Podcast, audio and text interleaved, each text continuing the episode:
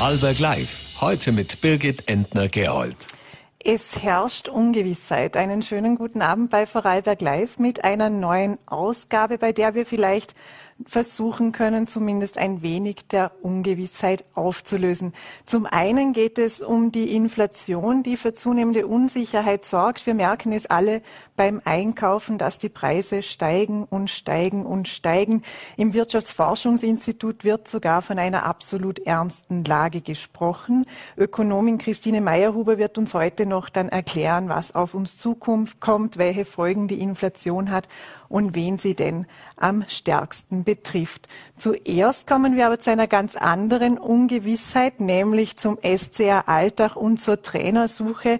Die Angebote sind gelegt, doch warten Fans und Sportinteressierte weiterhin auf den weißen Rauch. Vielleicht kann uns ja der sportliche Leiter des SCR Alltags, Werner Grabherr, heute schon ein bisschen mehr verraten. Einen schönen guten Abend. Guten Abend. Herr Grabherr, in wenigen Tagen ist Trainingsstart. Wird dieser Trainingsstart mit oder ohne Cheftrainer passieren? Ja, wir starten am Sonntag ins, ins Training oder in die, in die Vorbereitungszeit und dementsprechend, ja, eng wird es jetzt mit der Trainerpräsentation natürlich werden, aber wie gesagt, die ersten Tage sind äh, durchgetaktet, äh, vor allem im athletischen Bereich, aber natürlich hoffen wir, dass wir in den nächsten Tagen auch äh, den Trainer dann präsentieren können. Heißt in den nächsten Tagen eher noch vor Start oder danach? Es wird sich um das herum wahrscheinlich einpendeln. Äh, klar sagen kann man es nie. Das haben wir jetzt auch gemerkt mit den letzten äh, beiden, äh, in den letzten beiden Wochen, wo wir sehr weit fortgeschritten sind, aber am Ende keinen der beiden Kandidaten dann ins Ziel gebracht haben. Und deshalb müssen wir jetzt nochmals den, den Prozess etwas durchlaufen und, und weitere Kandidaten mit, mit reinnehmen. Und deshalb, ja, ist es schwierig, dann ein Datum zu sagen. Aber klar, wir, wir wollen spätestens dann Mitte Woche, Mitte nächster Woche, wenn es auf den Trainingsplatz geht, dann soweit sein. Es wird ja, es waren ja Markus Schopp und Martin Stocklaser im Gespräch. Sind die beiden jetzt ähm, kein Thema mehr? Ist, sind hier die Gespräche gescheitert? Ja, gescheitert sind sie insofern, dass wir keinen der beiden jetzt abschließen konnten. Der Markus Schopp, äh, da haben wir uns wahrscheinlich an der Konkurrenz dann ausgebissen, ähm, die ich nehme an, in den nächsten Tagen zum Zug kommt. Und bei Martin Stock-Klaas hat es mit dem Liechtensteiner Fußballverband keine Einigung gegeben. Und deshalb ähm, ist es schnell erklärt und, und auch irgendwo nachvollziehbar, warum wir jetzt äh, mit anderen möglichen Kandidaten wieder in den Gesprächen sind. Wer sind denn diese anderen möglichen Kandidaten? Es war ja zum Beispiel der René Aufhauser immer wieder Thema. Der hat sich ja selber äh, in Stellung gebracht, sozusagen. Haben Sie Kontakt mit ihm aufgenommen? Ja, mit ihm waren wir im, im Kontakt, mit ihm und seinem Management. Ähm, da hat es aber vor Beginn weg geheißen, dass, er, dass es für ihn kein Thema sein wird, dass er jetzt nach der Zeit in Liefering äh, in erster Linie Auszeit forciert und wenn dann eher das Ausland ins Auge fasst äh, mit seinem Trainerteam. Und deshalb war es für uns vor Beginn weg eigentlich kein Thema und es hat dann auch keine weiteren Gespräche gegeben. Und ja, wir haben uns dann versucht, auf österreichische, Lös auf eine österreichische Lösung zu fokussieren, beziehungsweise mit Martin Stocklas auf eine regionale, ähnlich wie wir es mit Ludovic Manieu auch, auch hatten hatten. Und deshalb ähm, sind dann äh, weitere Kandidaten aus dem Ausland oder so im ersten Schritt nicht, nicht in Frage gekommen. Und jetzt, äh, nachdem man diesbezüglich nicht weitergekommen sind, kommen natürlich diese Kandidaten jetzt nochmals äh, in den Fokus. Also jetzt mehr Kandidaten aus dem Ausland. Sprechen Sie hier von Deutschland und der Schweiz oder blicken Sie da noch weiter über die Grenze? Ja, grundsätzlich haben wir eine große Auswahl an, Möglichkeiten, aber es ist schon das Thema Sprache bei uns sehr wichtig, diese Identifikation auch, äh, gewisser Blick auf die Bundesliga und, und deshalb äh, würde ich mal sagen, dass Deutschland-Schweiz sicher ganz, es ganz gut einschreckt. Wie realistisch ist es denn noch, dass äh, der frühere Innsbruck-Trainer äh, Thomas Grumser wieder ins Spiel kommt? Der war ja äh, im Winter auch schon einmal Thema. Auch mit ihm haben wir Gespräche geführt, aber von seiner Seite wird es diesen Schritt nicht geben. Es hat äh, familiäre Gründe und, und die gilt es dann am Ende auch, auch zu respektieren, auch wenn er vom Profil her natürlich sehr, sehr interessant auch gewesen wäre. Im Winter äh, gab es gute Gespräche und jetzt im Sommer wäre natürlich der Zeitpunkt äh, sehr gut gewesen, in eine neue Saison zu gehen. Aber auch bei ihm sind wir dann ähm, äh, in einer gewissen Phase dann auch aus den Gesprächen wieder herausgegangen, weil einfach von seiner Seite die, die Absage gekommen ist. Wenn Sie nun vorwiegend Trainer im Ausland suchen, an wen denken Sie? Können Sie schon Namen nennen? Können Sie Vereine nennen, wer, wer denn da in Frage kommen würde? Wer da auch das richtige Profil hat, um, um Manieu nachzufolgen? Namen kann ich an dieser Stelle keine, keine nennen, aber es gibt natürlich äh, viele interessante Profile, spannende Namen, ähm, die, die bei gewissen Clubs schon gearbeitet haben. Es ist immer Thema des Timings, des Zeitpunkts. Es kann zwei Wochen später können sich wieder ganz andere Namen mit, mit in die Liste einfügen, ähm, weil sie vielleicht gerade einen, einen Wechsel vornehmen oder, oder generell aus der Saison herauskommen. Deshalb ähm, ist es wirklich fast Tagesgeschäft und, und wir sondieren immer wieder neue Namen. Wir führen viele Gespräche.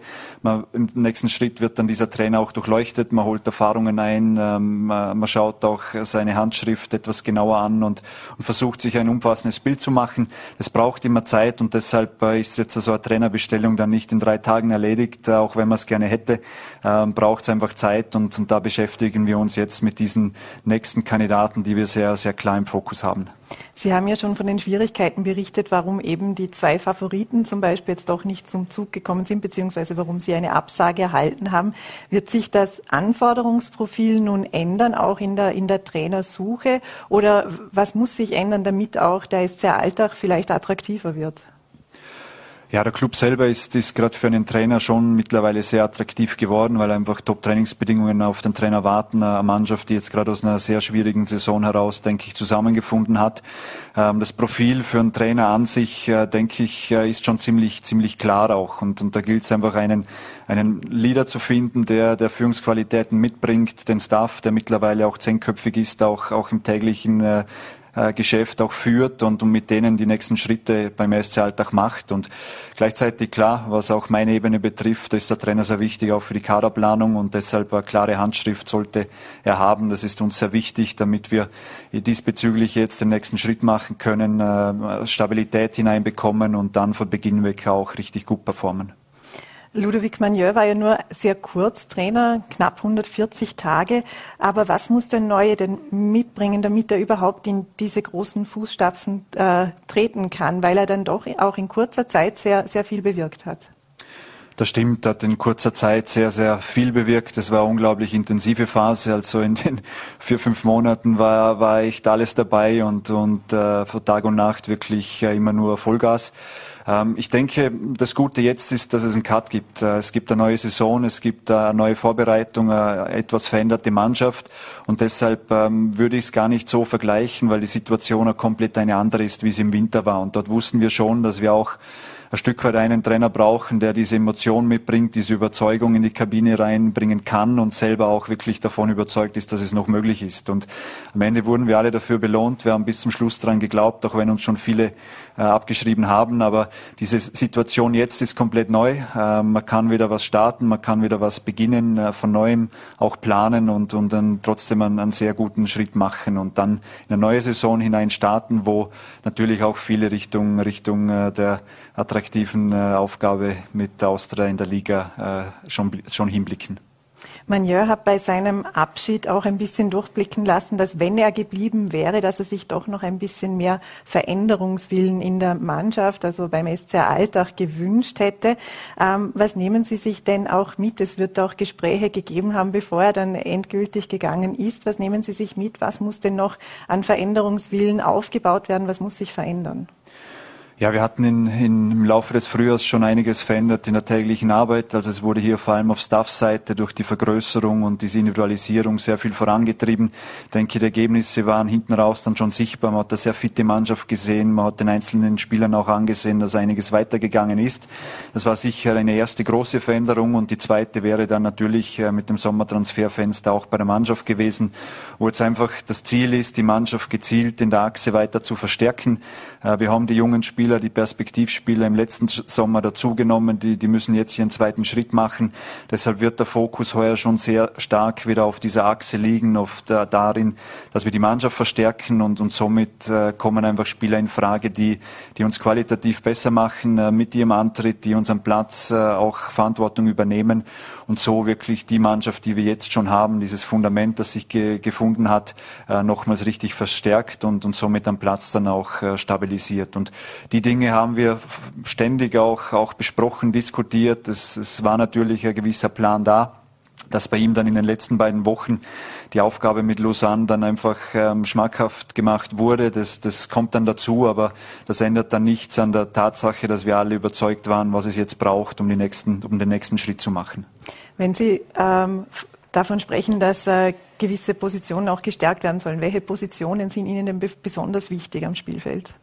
Ja, vor allem die zentralen Positionen und das beginnt äh, vor allem in dieser Achse in der Innenverteidigung, das defensive Mittelfeld. Wir, wir werden wieder in Richtung Spielmachertyp, 8er, 10er äh, was machen. Wir wollen auch vorne nochmals äh, nachlegen in der Offensive. Da hatten wir letzte Saison einfach die größten Probleme.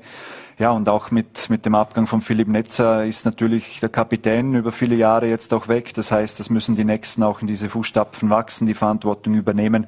Auch wenn wir im, Frühjahr schon gesehen haben, wer diese, diese Personen sind. Und äh, die haben dann schon in Summe auch alle gemeinsam einen, einen guten Job gemacht. Wer sind denn diese Personen? Wer ist denn der potenzielle Nachfolger für, für Philipp Netzer? Ja, es wird in erster Linie der Jan Zwischenbruck auch sein, aber es war jetzt auch äh, im, im, im Frühjahr dann auch zu sehen, dass ein Emanuel Schreiner nochmal sehr, sehr wichtig war in der Kabine, dass ein Atenuhio auch viel Verantwortung übernommen hat, dass sich sehr viel um die jungen Spieler auch gekümmert hat, einfach sie an die Hand genommen und, und für sie da gewesen. Und äh, nach außen für den Club sind natürlich schon die, die Vorarlberger Spieler, die Vorarlberger Gesichter für uns immens wichtig. Äh, sie, sie leben diesen Verein, sie haben das Herz am richtigen Fleck und, und dementsprechend dürfen diese, diese Jungs äh, jetzt auch in diese, diese Rollen wachsen. Aber eine Entscheidung diesbezüglich ist noch nicht gefallen. Beim Philipp Netzer schon. Ähm, da in, in der Richtung hat es die letzten Tage einfach intensive Gespräche gegeben. Der Philipp wird, wird äh, in den Club hineinwachsen. Er wird dort ähm, ja, mit, mit in, denke ich, in ein, zwei Wochen beginnen zu arbeiten, ähm, wird aber gleichzeitig auch ein bisschen seine, seine Trainerlaufbahn beginnen und, und bei den Juniors sehr wahrscheinlich als Co-Trainer fungieren. Ähm, da laufen jetzt noch die letzten äh, Gespräche, die letzten Details werden noch geklärt. Ob er dann vielleicht noch ein spielender Co-Trainer wird, das wird man dann sehen, inwiefern die, die Zehen noch jucken. Aber ähm, seine Zukunft äh, wird gerade geklärt und da wird sicher die nächsten Tage auch nochmals jetzt die genauen Infos geben. Ist für uns natürlich eine tolle Sache, dass, dass äh, ein sehr verdienter Spieler über die letzten Jahre ein sehr wichtiges Gesicht beim Verein bleibt. Und gemeinsam wird er dann auch mit dem Martin Cobras, das ist auch ein Thema, das offen ist, dann auch in der neuen Saison verabschiedet. Wir haben es irgendwo im Schmunzeln im Frühjahr gesagt, äh, wir haben ein Ziel, äh, die beiden dann im Idealfall beim Derby zu Hause zu verabschieden und jetzt warten wir natürlich gespannt auf den Spielplan wenn alles gut rennt, äh, wird es dieses Derby im Herbst geben und ähm, dann können wir diese beiden dann auch in gebührenden Rahmen verabschieden, so wie sich beide nach, nach vielen, vielen Jahren beim SC Alltag auch verdient haben. Welche Zukunft haben denn oder was passiert denn mit den Leihspielern überhaupt? Also wenn ich zum Beispiel an Christoph Mondschein denke. Ja, da liegt der Ball im Moment äh, beim Spieler beziehungsweise beim Management des Spielers, weil die Spieler einfach Verträge haben bei ihren Clubs und der Christoph hat noch zwei Jahre Vertrag in Linz. Ähm, das heißt, der Ball liegt, liegt mal auf seiner Seite beziehungsweise auf Linzer Seite. Klar werden Gespräche geführt im Hintergrund, aber es wird sich dann auch zeigen, inwiefern es dort äh, Möglichkeiten gibt, ähm, wieder einen Christoph nach Alltag zu lotsen, so wie es jetzt im Frühjahr der Fall war.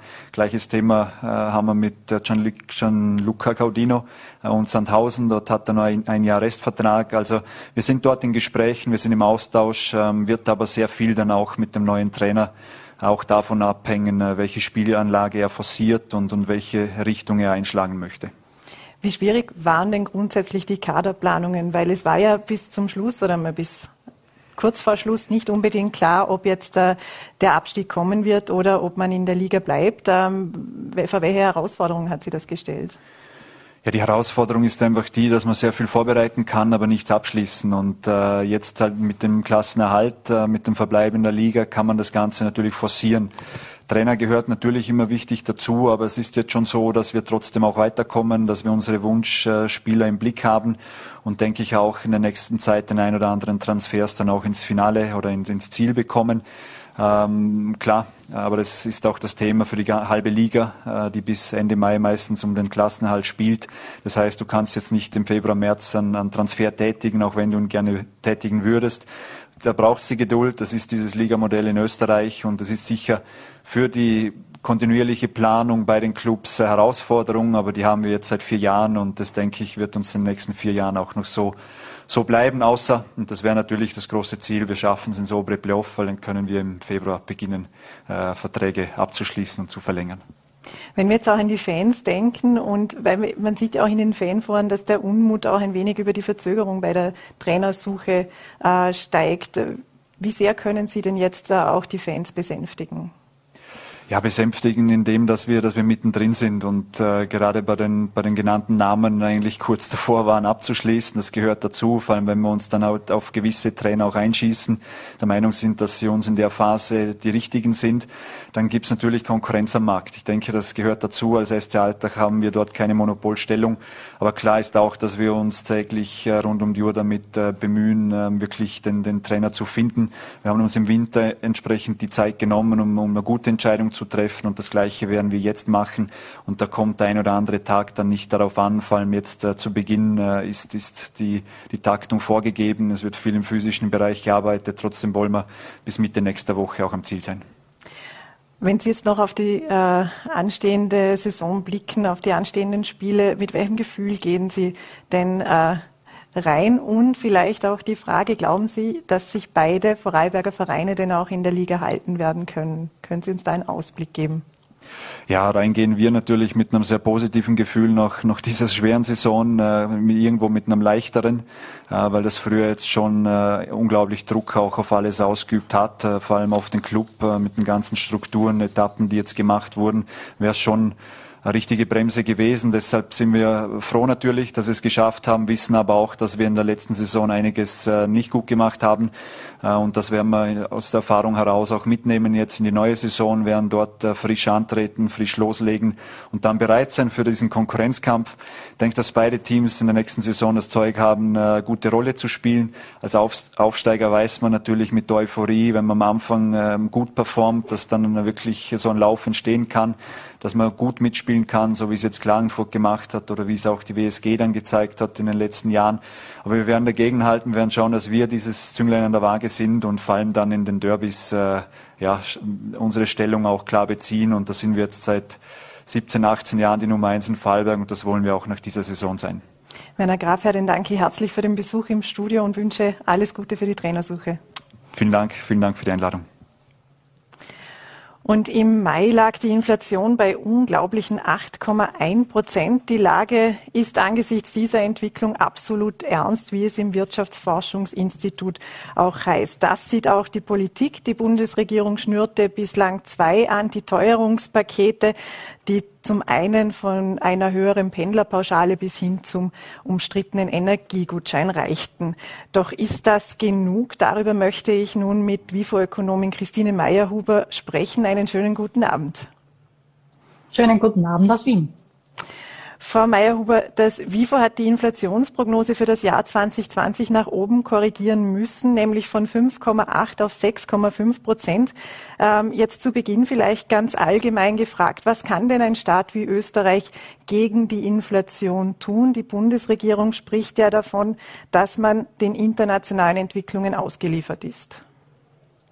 Ja, zum jetzigen Zeitpunkt ist äh, die öffentliche Hand, ist die Regierung tatsächlich sehr eingeschränkt in der Lage, da etwas zu tun. Die Preisentwicklung, so wie sie im Moment äh, ist, ist ganz stark von den Preisentwicklungen auf den internationalen Rohstoffmärkten geprägt. Und da hat äh, sozusagen die Regierung in Österreich eigentlich wenig Spielraum. Also wir sehen einerseits, dass wir ganz starke Angebotsfaktoren haben, die die Preise nach oben treiben.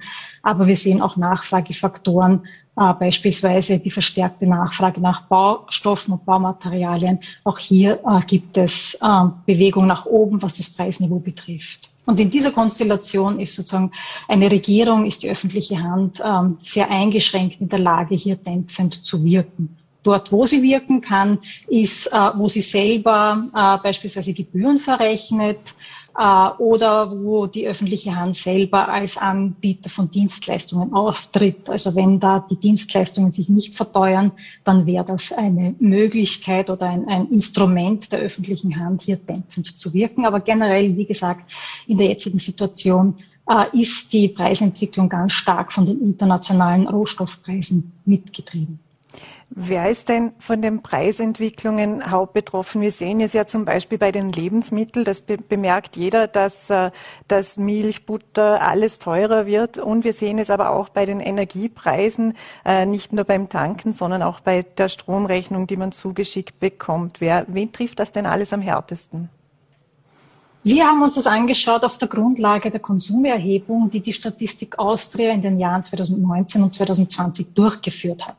Also äh, eine Befragung noch vor der großen äh, Preisentwicklung. Und da zeigte sich, dass damals, also in dem Jahr 2019, 2020, bereits ein Drittel der Haushalte in Österreich nicht in der Lage war, äh, die laufenden Konsumausgaben durch das verfügbare Haushaltseinkommen zu decken. Das war relativ überraschend für uns selber zu sehen. Es ein Drittel der Haushalte, wir sprechen hier von 1,2 Millionen äh, Haushalten, in denen rund 1,6 Millionen Menschen leben, hatten vor der großen Teuerung eben äh, eine Situation, wo sie die laufenden Konsumausgaben nur durch äh, Verschuldung teilweise oder durch Auflösung von Ersparten finanzieren konnten. Also das war eine sehr, äh, ein sehr überraschendes Ergebnis. Und jetzt sind wir eben in der Situation, dass die Preise weiter gestiegen sind. Das heißt, dieses Drittel der Haushalte ist tatsächlich vor einer großen Veränderung im oder einer großen Reduktion eigentlich ihres Lebensstandards betroffen. Wenn Sie von dieser Reduktion des Lebensstandards sprechen, was bedeutet das dann? Bedeutet das, dass sich dieses Drittel nun mehr und mehr einschränken muss, also auch den Konsum verändern muss? Oder bedeutet das, dass die Schulden, einfach die Privatschulden, vielleicht auch Privatinsolvenzen steigen werden? Also zum einen ist dieses Drittel ganz stark äh, in Mietwohnungen äh, beheimatet und hier ist es nicht möglich, eine Substitution durchzuführen. Das heißt, ich bin nicht in der Lage, äh, eine Mietwohnung gegen eine billigere Mietwohnung zu tauschen. Also hier ist wenig Spielraum für diese betroffenen Haushalte. Im Bereich der äh, Nahrungsmittel wird es so sein, dass tatsächlich, ähm, wen, also dass tatsächlich auf billigere äh, Lebensmittel umgestiegen werden muss oder tatsächlich äh, sozusagen der Konsum, äh, das Konsumniveau im Bereich der Lebensmittel eingeschränkt werden muss. Also das sind durchaus Entwicklungen, die äh, auch mittelfristige negative Folgen haben. Also wenn wir sehen, dass armutsgefährdete Haushalte ähm, eben in schlechten Wohnungen leben, mit Schimmelbefall, dann heißt dieses auch, dass es gesundheitliche Folgeschäden gibt durch diese Preissteigerungen. Wie stark wird denn die Armutsgefährdung in Österreich steigen? Sie haben die Haushalte, die betroffenen Haushalte, die schon vor der Preissteigerung ähm, eben von Armutsgefährdung zumindest betroffen waren, angesprochen. Ähm, kann man da überhaupt Prognosen treffen, was denn mit jenen Haushalten passiert, die eben an der Schwelle zur Armutsgefährdung standen, wie weit sich das Ganze ausbreiten wird, ob jetzt Österreich auch eben mit mehr Armut, vielleicht auch mit mehr sichtbarer Armut konfrontiert sein wird? Ähm, die Armutsgefährdungsberechnung äh, bezieht sich auf die Einkommenssituation. Also arm ist in Österreich jemand äh, oder ein Haushalt, der weniger als 60 Prozent des medianen äh, zur Verfügung stehenden Haushaltseinkommens hat. Das ist ein Einkommenskonzept. Das heißt aber nicht, dass hier auch die Ausgaben, die Konsumstruktur mit berücksichtigt wird. Wir sehen ja, dass die Armutsgefährdungsquote in Österreich bei knapp 14 Prozent Prozent der Bevölkerung liegt. Die Zahlen, die ich genannt habe aus der Konsumerhebung, die zeigt, dass ein größerer Anteil wie diese 14 Prozent äh, schon im Jahr 2019, 2020 tatsächlich Probleme hatte, ihren Konsum zu finanzieren. Das ist quasi die Ausgabenseite. Die Armutsgefährdungsquote wird gerechnet an der Einkommensseite. Diese Einkommensseite blendet aber aus die Ausgabenstruktur. Und insofern äh, würde ich meinen, dass die Armutsgefährdungsquote sich nicht so schnell bewegen wird, äh, als wir sehen in der Konsumerhebung. Also dass die Konsumausgabensituation sich sehr viel rascher verschlechtert als die Einkommenssituation. Die Bundesregierung hat angekündigt, jetzt eben kurzfristige, schnelle Maßnahmen zu treffen, also ein weiteres Paket zu schnüren. Und dabei soll es wieder äh, einmal um Einmalzahlungen gehen, etwa für bei Sozialleistungen wie der Familienbeihilfe, bei der Sozialhilfe oder beim Arbeitslosengeld. Wie sinnvoll sind denn solche Einmalzahlungen? Die äh, Familienleistungen, beispielsweise die Familienbeihilfe, die ist schon seit 2018 nicht mehr angehoben worden. Das heißt, die Familienbeihilfe hat einen realen Kaufkraftverlust erlitten. Hier ist es sehr wohl sinnvoll, dass man das Niveau der Familienbeihilfe anhebt, also an das vergangene, an die vergangene Entwicklung der äh, Verbraucherpreise. Hier ist es jedenfalls sinnvoll, das anzuheben. Äh, Einmalzahlungen sind in Zeiten der steigenden Preise äh, wichtig, aber das äh, ist nur ein kleiner Teil. Wir befinden uns eben in einem Jahr, äh, wo, wie Sie gesagt haben, wir, äh, das WIFO damit rechnet, dass die durchschnittliche Inflationsrate bei 6,5 Prozent zu liegen kommen wird, circa. Äh, und hier sind natürlich einmal Zahlungen nur ein Tropfen auf den heißen Stein. Hier braucht es andere Konzepte, die eine dauerhafte Einkommensunterstützung für die Leute bietet, die besonders betroffen sind von dieser Teuerung. Also das wäre dann grundsätzlich eine generelle Inflationsanpassung, eine automatische Inflationsanpassung für gewisse Leistungen, wenn ich es richtig verstanden habe. So ist es. Bei den Familienleistungen haben wir das eben nicht, dass es eine automatische Anpassung gibt. In anderen Bereichen gibt es diese Anpassung, also beispielsweise äh, der Ausgleichszulagenrichtsatz ist so die Maß, der Maßstab für viele äh, Sozialleistungen wie die Sozialhilfe. Hier gibt es äh, sehr wohl äh, bereits jetzt eine Anpassung. Diese ist aber zeitverzögert. Also wenn die, die Ausgleichszulage wurde für das Jahr 2022 angepasst, orientierte sich aber an der, äh, an der Inflationsentwicklung anderthalb Jahre vor dem Jahr 2022. Insofern haben wir hier eine, großen, eine große Zeitverzögerung. Insofern äh, erachten wir das in WIFO als äh, sehr sinnvolle Maßnahme, dass man diese Anpassung, die normalerweise in normalen Jahren jährlich passiert, vorzieht äh, und auf eine halbjährliche Anpassung beispielsweise ähm, äh, reagiert, äh, um diese Preise abzufinden. In Ihrem jüngsten Research Brief schreiben Sie, dass eben der Fokus auch auf die Wohnungsausgaben äh, Ausgaben gelegt werden soll. Sie haben diese Ausgaben ja auch schon angesprochen, dass die auch sehr belastend sein können. Wie stark kann und soll der Staat denn im Bereich der Wohnungsausgaben regulieren? Weil die Mieten sind ja auch schon in den vergangenen Jahren deutlich stärker gestiegen als, als, als alles andere. So ist es. Also diese Mietpreisentwicklung ist nicht etwas, was erst seit 2022 beobachtbar ist, sondern äh, eigentlich äh, in den letzten fünf Jahren deutlich äh, zugenommen hat. Also die Ausgaben für äh, Mieten sind in den vergangenen fünf Jahren deutlich stärker gestiegen wie die Inflationsrate insgesamt. Also hier sehen wir einerseits äh, wiederum Angebots- und Nachfragefaktoren, die hier wirken. Äh, die Bevölkerung in Österreich wächst und nicht in einem gleichen Ausmaß wächst das Mietwohnungsangebot dazu. Und auf der anderen Seite sehen wir auch seit der großen Finanzkrise 2008, äh, wo der Finanzmarkt etwas unattraktiver geworden ist für Anlageüberlegungen, dass hier der Immobilienmarkt ganz stark zugenommen hat und durch diese starke Nachfrage nach Immobilien, äh, um sozusagen das Ersparte äh, in einen sicheren Hafen zu bekommen. Auch das hat Mietpreise nach oben getrieben. Und hier ist es äh, eben so, dass, äh, ich habe schon gesagt, Menschen, die äh, die Mietkosten reduzieren möchten, eben nicht in der Lage sind, äh, aus einer äh, Mietwohnung ausziehen und in eine billigere Mietwohnung einzuziehen. Also hier spielt das Angebot einfach nicht mit. Hat die Politik hier einen Spielraum? Also es werden ja in, in, in den Bundesländern häufiger wieder häufiger einmal äh, Mietpreisobergrenzen äh, diskutiert oder eben, dass es äh, bei der Anpassung, bei der jährlichen Anpassung auch gewisse Begrenzungen geben soll. Wenn wir jetzt eben denken, dass für jeden die Miete um 6,5 Prozent äh, teurer werden könnte, kann das am Ende sehr viel Geld pro Monat sein. So ist es, so ist es. Und die Mietpreisentwicklung ist dementsprechend. Die öffentliche Hand sollte hier mittel- und langfristige Konzepte jedenfalls anbieten. Und da würde ich meinen, dass der soziale Wohnbau in Zeiten wie diesen wieder ganz stark äh, an Bedeutung äh, zu gewinnen hat. Äh, wir sehen, dass in Wien der soziale Wohnbau äh, etwas äh, besser dasteht als in anderen Bundesländern oder in Salzburg. Und generell ist zu sagen, dass die öffentliche Hand hier verstärkt einfach Investitionen in die Infrastruktur, in die Wohninfrastruktur durchführen soll, um dann tatsächlich auch äh, Mietwohnungen auf dem Markt anbieten zu können, die leistbar sind. Gibt es für jene, die sich eben nun schon in einer privaten Wohnung befinden, vielleicht auch mit einem befristeten Mietvertrag, aber nicht ausziehen wollen, gibt es da auch Möglichkeiten, regulierend einzugreifen, die Sinn machen würden?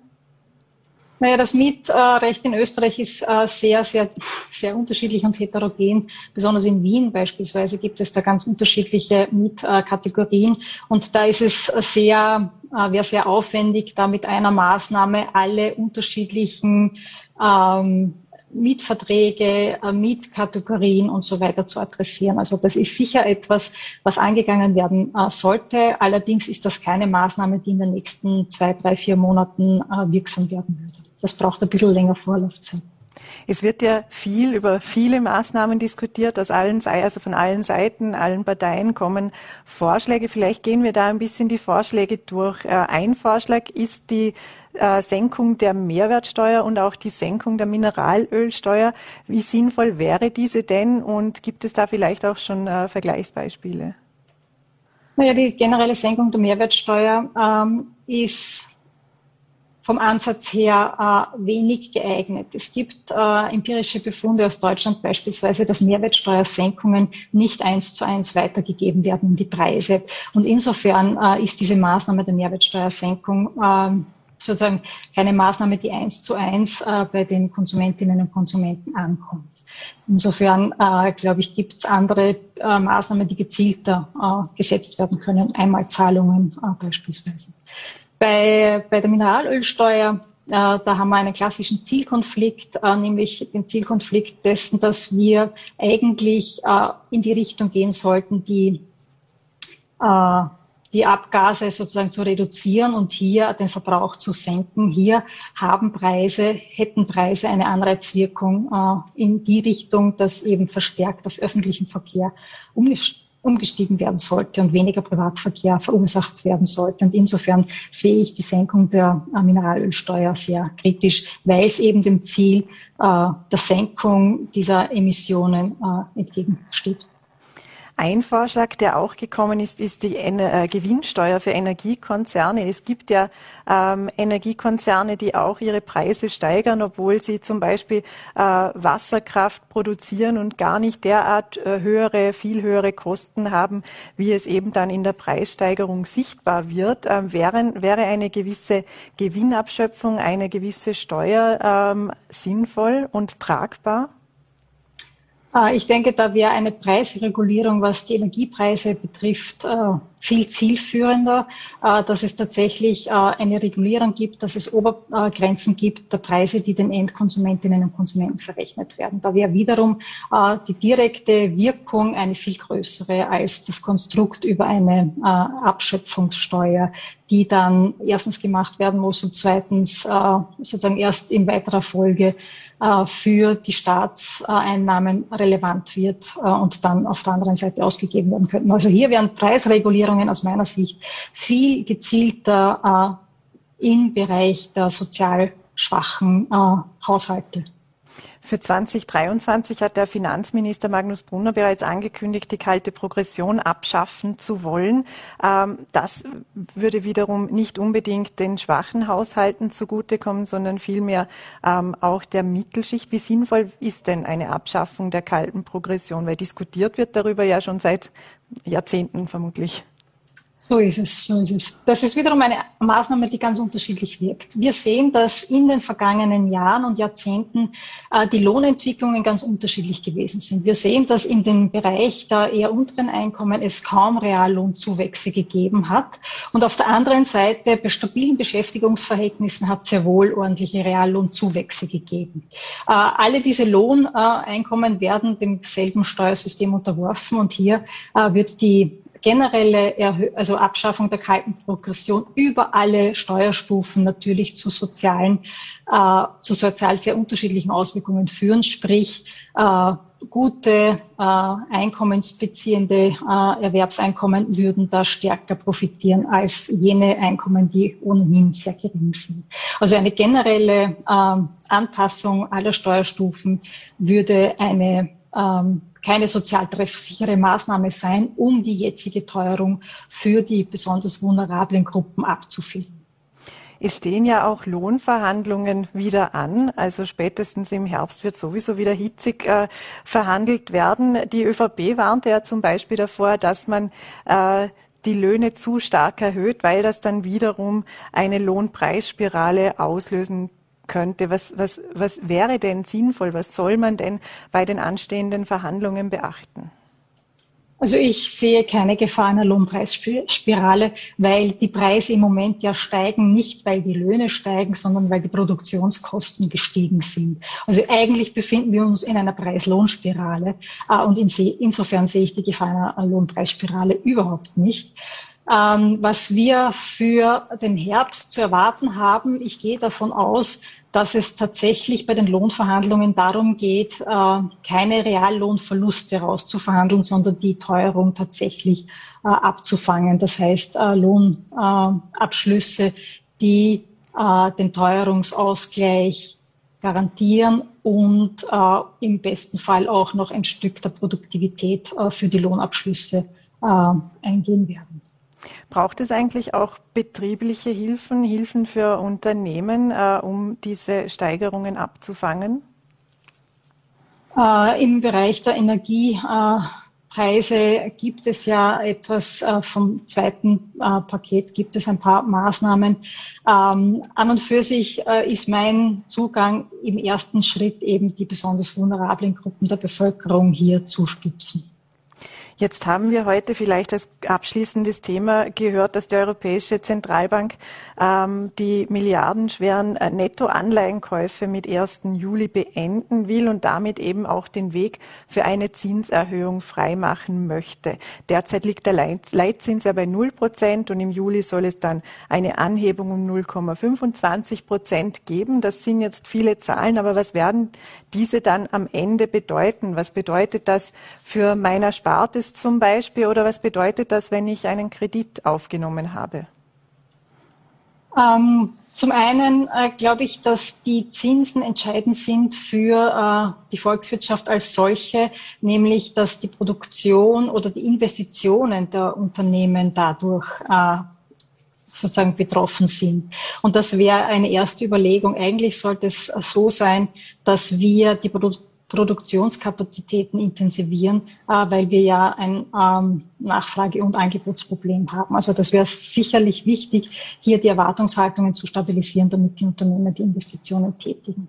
Für die Sparer bedeutet natürlich ähm, eine, einen, einen bedeutet die Vorhaben äh, der EZB äh, Möglichkeit, etwas größere Zinsen auf das Ersparte zu bekommen. Allerdings auch hier äh, wird der Zinssatz nicht so sein, dass es keine realen äh, Realverluste äh, geben wird. Für den Bereich der Kredite äh, war ja jetzt im, besonders im Bereich der Immobilienankäufe äh, waren sehr verbreitet die äh, variable Verzinsung. Und hier könnte es natürlich sein, wenn jetzt die oder wird es so sein, wenn jetzt die Zinsen angehoben werden, dass bei äh, variablen äh, Verzinsungen die Kredite verteuert werden?